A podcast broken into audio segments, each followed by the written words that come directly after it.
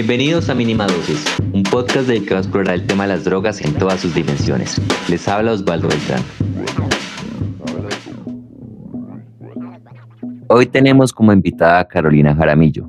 Ella es periodista, chef docente y escribe ocasionalmente en el periódico El Espectador. Carolina además se ha dedicado a explorar los usos gastronómicos de la hoja de coca. Hola Carolina. Hola Osvaldo, ¿cómo estás? Un saludo súper, súper especial y pues muchas gracias por tenerme en cuenta para este espacio. Bueno, Carolina, sabemos que haces parte de algo llamado el reto Coca. Te quería preguntar, ¿qué es el reto Coca? Bueno, el reto Coca es una iniciativa que nace en el 2019 a partir de un proyecto más grande que se llama Alianza Coca para la Paz, dirigido por Dora Troyano. Este proyecto, digamos, macro de investigación y de usos alternativos de, las hojas, de la hoja de coca está en el Cauca, en Popayán y en una comunidad eh, llamada Lerma y ellos llevan muchísimo tiempo aliados con el SENA Cauca haciendo investigación para usos eh, no solamente gastronómicos, sino agrícolas principalmente y medicinales y pues de, como de, de protección de uso ancestral. Entonces en el 2019 nace la idea de involucrar a la gastronomía ya que la hoja de coca pues tiene propiedades nutricionales, se ha usado también en alimentos, no solamente acá en Colombia, sino en Perú, en Bolivia, y querían explorar como ese terreno con 19 eh, cocineros en ese momento de, toda Colombia, de diferentes eh, profesiones, y allí nace el Reto Coca, y digamos que el reto es em, poner a Colombia a comer coca, que Colombia coma coca. Desestigmatizar un poco la mala fama que tiene la hoja de coca, pues porque ya sabemos que la hemos convertido en cocaína, nace el narcotráfico y una cantidad de problemáticas sociales y de salud pública. Em, entonces queremos darle otro uso a la planta y que Colombia conozca otros usos mm, posibles de esta planta. Sabemos que del proyecto salió un libro, ¿nos puedes contar de qué viene este libro? Bueno, salió un libro que se llama La hoja de coca en la gastronomía colombiana, en donde digamos que tiene varios apartes, tiene un manifiesto sobre el uso gastronómico de la hoja de coca, en donde son reflexiones que hacemos nosotros los cocineros en ese momento cuando nos reunimos en el 2019. También tenemos nuestros principios de acción, que ahora pues les puedo contar un poco qué es lo que hacemos nosotros dentro de Reto Coca, estos cocineros y estas personas que estamos involucradas. están, por supuesto, una ABC de la hoja de coca, es decir, como una información general, eh, la gente que no conoce, que la conozca, porque pues dejemos claro que coca no es cocaína, entonces necesitamos conocer la coca porque conocemos más de la cocaína que de la coca. También tenemos pues toda la información nutricional, eh, digamos que una, el proceso de la elaboración de la línea de coca, lo explicamos en el libro cómo se hace, hay un marco legal acerca de la hoja de coca también, una información general, eh, y de allí ya pasamos pues a un índice de recetas en donde tenemos condimentos, bebidas, entradas, platos fuertes, postres y bueno, una cantidad de recetas desde una complejidad un poco alta hasta, hasta recetas absolutamente fáciles que cualquier persona puede hacerlas en casa. ¿Y este libro es de libre acceso? ¿Dónde lo podemos conseguir? Sí, claro que sí. Este libro pues eh, sí hubo unas, digamos, unas impresiones que ya pues están agotadas, pero el libro se puede consultar en nuestra, en nuestra página web, la cual es retococa.org.co. Allí pueden descargar eh, las recetas y pueden tener toda la información acerca de la harina y de la hoja de coca en Colombia. Dejaremos el link del libro en la descripción del episodio. La coca, la marihuana, la amapola mata. No cultives la mata que mata. Me contabas que había como un marco legal. Te quería preguntar qué obstáculos legales presentó o puede presentar eh, hacer comida con hoja de coca. Bueno, digamos que, a ver, eso es como un poco complejo y un poco largo.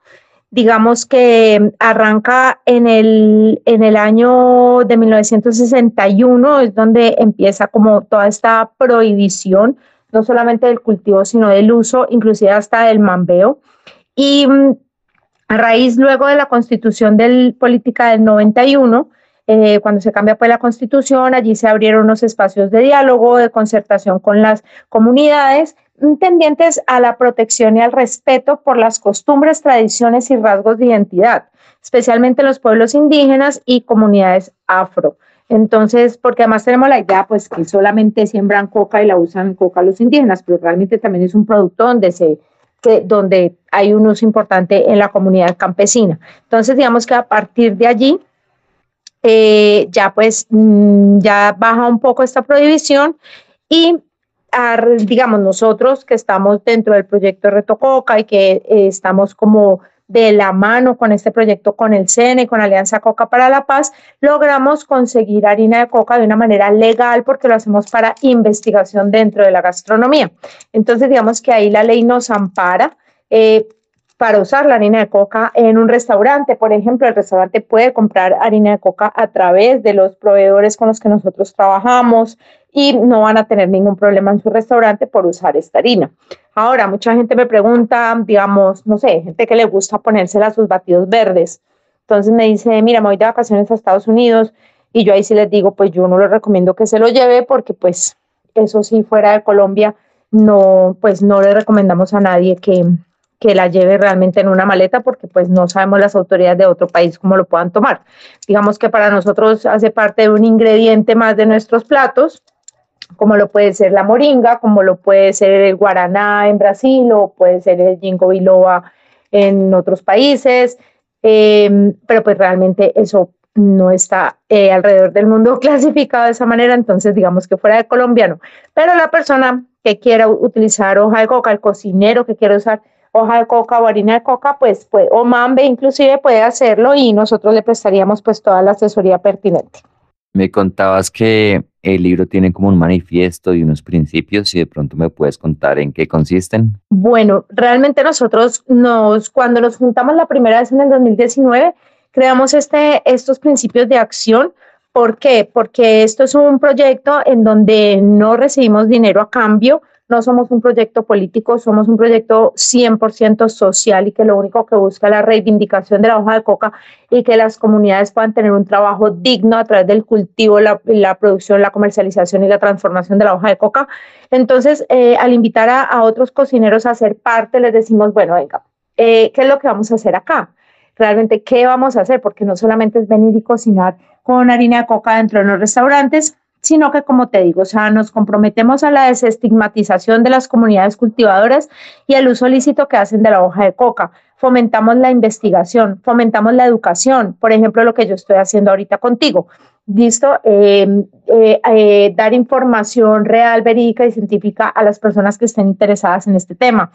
Eh, apoyaremos en todo el país el uso gastronómico de la hoja y de la harina de coca, en donde podamos ayudar o impulsar, pues lo vamos a hacer siempre. También eh, somos como activistas, por así decirlo, en la, en la necesidad de la investigación de la hoja de coca en Colombia, porque nosotros tenemos el, no, no, tenemos investigación reciente, todos son estudios súper antiguos o nos basamos en estudios de Perú y Bolivia, por lo que al ser una sustancia declarada o, sí, pues eh, encasillada dentro de sustancias ilegales, pues no se hace investigación. Entonces, también pues eh, propendemos por eso. Em, ayudaremos en lo que sea posible a las personas que necesiten permisos para, para cocinar con, con harina o con hoja de coca. Eh, difundiremos información basada en evidencia, lo que estamos haciendo, por ejemplo, en este momento, contándole a la gente qué beneficios tiene, eh, sus propiedades nutricionales. Y eh, por último, pues que sí, siempre somos muy claros en que no somos pues un proyecto político, sino que Estamos simplemente tratando de colaborar para un mejor desarrollo económico dentro de, estos, de estas comunidades campesinas y también pues de alguna manera apoyar eh, la regulación de las drogas, que es a donde pues finalmente le apostamos y los que estamos en este proyecto, todos, todos estamos de acuerdo en que es absolutamente necesaria iniciar o continuar con eh, proyectos de ley que regulen, no que legalicen, porque es absolutamente diferente, sino que regulen todas las drogas sean de uso medicinal o recreativo en Colombia. Te quería preguntar si fue difícil acercarse a otros chefs y cocineros y hablarles de las potenciales de, la harina la hoja de coca. Eh, ¿Qué tan sencillo fue esto?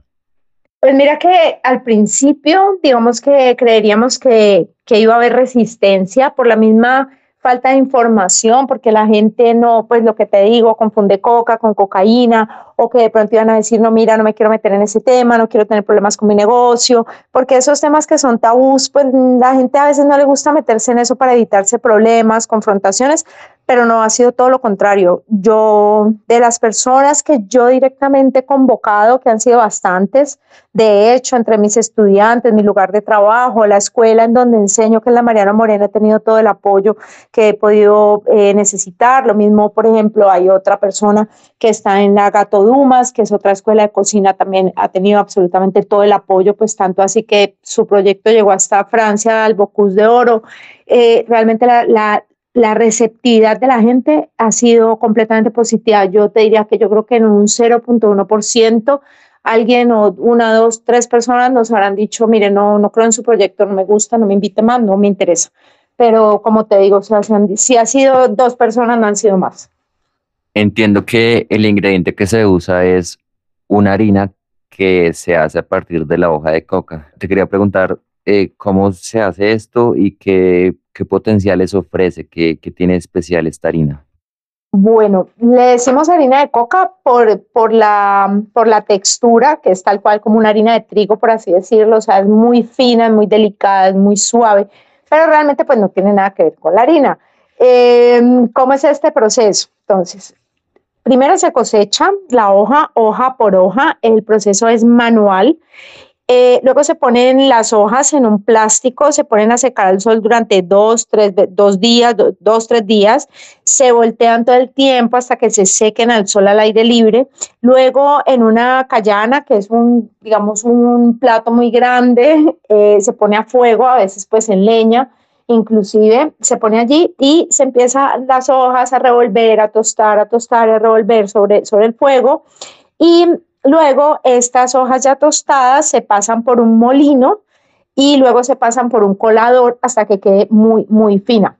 Eso es lo que eh, es la harina de coca como tal. Y esos residuos que quedan de ese proceso, con ese se hace compostaje y se hacen también abonos. Entonces, la, digamos que la, el aprovechamiento es del 100%.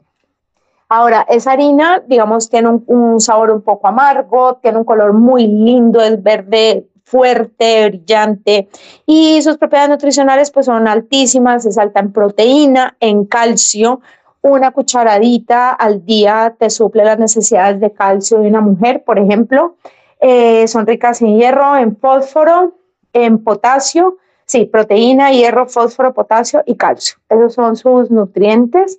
Eh, pues es supremamente nutritiva y lo otro es que necesitas una muy poca cantidad para suplir estas necesidades nutricionales. O sea, con una cucharadita al día basta. Y las comunidades indígenas que han usado esta hoja por siglos, también la han incluido dentro de sus preparaciones típicas, es decir, ellos de pronto tienen recetas con, con, con esta harina o, o, simplemente la mascan. No, sí, en las, en las comunidades campesinas, sobre todo, eh, sí hacen bebidas, limonada, hacen mucha galletería, pastelería, tortas muy básicas, por ejemplo, tortas en, en fogón de leña, por así decirlo, eh, hacen galletas, eh, hacen mucha panadería y pastelería. En el Amazonas, que también hay una comunidad grande, grande, pues de, de indígenas, los huitotos y ellos eh, hacen, digamos, a veces unas preparaciones un poco más, más elaboradas, la meten, por ejemplo, le incorporan dentro de sus ajís, por ejemplo, eh, pero sí, claro, siempre ha estado presente en la, en la alimentación. Ahora, donde más, más, digamos, el consumo ha sido como mayor, por así decirlo, tal vez puede ser en las infusiones como tipo té, en donde se han remojado las hojas en agua hirviendo y esa agua se ha tomado pues para muchas dolencias, dolores, también se ha usado siempre pues, en la medicina, en tónicos, eh, para el dolor de muela, el dolor de oído, diferentes dolores, en pomadas, bueno, también tiene un uso eh, medicinal bastante grande, pero sí, claro, también dentro de la, dentro de la gastronomía, pero pues la idea ahora es llevarla a otros platos, mejor dicho, meterla como en, en los platos hasta del uso diario de la cocina colombiana. O sea, esa es realmente nuestra, nuestra visión como te digo, que Colombia coma coca, que en todas las casas de Colombia se coma coca y que prácticamente se pueda comprar en un supermercado como hoy en día compramos, eh, no sé, hierbas medicinales o, o moringa o este tipo de suplementos. En el libro aparece una receta que se llama brownies de Lerma. Lerma, Sí. para quienes no saben, es un pueblo del Cauca a tres horas de Popayán que tiene varios cultivos de hoja de coca. En este lugar la planta se usa de forma tradicional, pero también ha sido un lugar que ha sido muy azotado por la violencia del narcotráfico. Te quería preguntar, Carolina, esta receta es tuya. Cuéntanos qué tienen estos brownies y, por qué se te ocurrió esta receta.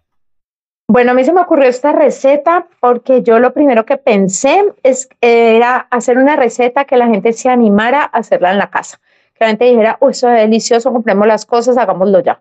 Entonces, pensando en eso, pensé en los brownies porque está muy de moda, la gente hace brownies, quiere hacer brownies, quieren hacer happy brownies, en fin, los brownies están súper de moda, entonces escogí los brownies. Eh, le puse maní porque el maní es uno de los ingredientes más característicos de la cocina caucana. Eh, prácticamente allá todo le echan maní, entonces también pues por eso incluí el maní. Y eh, bueno, no, básicamente eso fue como, como por qué escogí esa receta y ha sido muy bonito porque mm, la gente ha emprendido, los ha hecho en la casa, los ha ensayado. Eh, tuve una experiencia muy bonita en el Congreso Gastronómico de Popayán del 2021 y fue que se me arrimó una señora y me dice, venga, es que mi sobrina hizo sus brownies. Y yo, ay, qué chévere. Y me dice, sí, los está vendiendo acá. Y yo, ¿en dónde? Entonces, en los puestos de, en los puestos de los emprendedores del Congreso Gastronómico estaba ella con sus brownies y no sé, se vendió 200, 300 brownies, o sea, una cosa así. Y se hizo una buena plata para continuar sus estudios. Entonces, eso yo creo que es la, como la, la anécdota o la historia más bonita que tengo con esos brownies. Y yo dije, bueno, ya si una persona esto le sacó el dinero y le sacó el provecho, y yo ya me doy por bien servida. Pero sí, fue muy emocionante, además que estaban buenísimos, le quedaron buenísimos. Y aparte de los brownies, ¿qué otra receta recuerdas que está en el libro y que pudieras como recomendar? Bueno, como te decía ahora, eh, tenemos varias recetas, como en varias categorías. Te voy a contar, pues, qué es lo que hay eh, básicamente. Eh, hay una sal de coca, que es la sal como de la casa que tenemos para todos los días, que le echamos al huevito, a la arepa, todo. Se le pone un poquito de harina de coca y así, pues, digamos que, que la puedes consumir. Hay unas recetas de cócteles, eh, hay coladas, esa, la colada típica de Nariño, hervidos, también de Nariño, limonadas. Tenemos entradas, entonces hay chicharrones de trucha con crocante de coca, eh, galletas de quinoa y coca, empanadas, tamales, huevos pericos, eh, masas de, de, maíz, arepas, tamales, todo, envueltos todos. Tenemos también pescados, encostrados. Eh, hay otras recetas más, como te digo, de más nivel, entonces ya hay fideos, por ejemplo, fideos de mambe. Eh, tenemos tamales veganos, eh, trucha curada, ahumada, y ya pues otros postres como bizcochos, tortas, brownies, bombones de chocolate, bueno, mejor dicho, hay de todo. Y eso que aquí te estoy hablando únicamente como las del 2019-2020, eh, ya en el, en el 2022 pues nos volvimos a reunir, pero ya no eran 20 sino 40 y aparte de cocineros, pues había panaderos, fermentadores, investigadores, heladeros, baristas, eh, mixólogos, periodistas, bueno, había ya como más gente del mundo de la gastronomía y ahí pues estamos en la, en la elaboración de un segundo recetario mucho más, más robusto y más consistente con gente desde otras ópticas dentro de la gastronomía, eh, que ya pues yo creo que pronto, pronto se empezarán a subir las recetas en la página que les digo en retococa.org.co. El Reto Coca además se ha esforzado en unir las comunidades con los cocineros. Eh, tengo entendido que hubo un encuentro en, Popayán y en Lerma en 2022. De hecho, tienes un artículo muy chévere en que cuentas cómo qué fue lo que ocurrió en ese encuentro, pero quisiera que me contaras qué impresiones te dejaron, como qué recuerdos tienes de este último encuentro.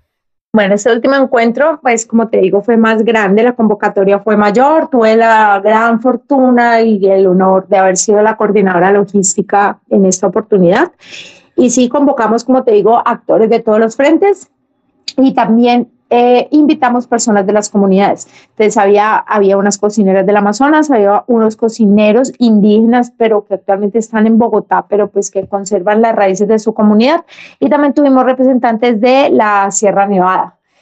y obviamente pues las personas del Lerma. Entonces, pues fue muy bonito porque es que nosotros como cocineros, digamos que tenemos, o sea, conocemos la harina, el mambe físicamente, pero no tenemos como esa visión de identidad y de cultura que tienen ellos. Entonces, como nos contaban, entonces, por ejemplo, en el Amazonas las mujeres no mambean, solamente lo hacen los hombres, eh, qué significaba en la comunidad la harina de coca, cómo les dicen sus nombres, las diferencias. Uno creería que la coca es una y realmente la coca, o sea, digamos que une muchas personas, pero cuando tú hablas de cada comunidad eh, cultivadora, todos tienen una visión diferente, parecida, pero tiene sus diferencias.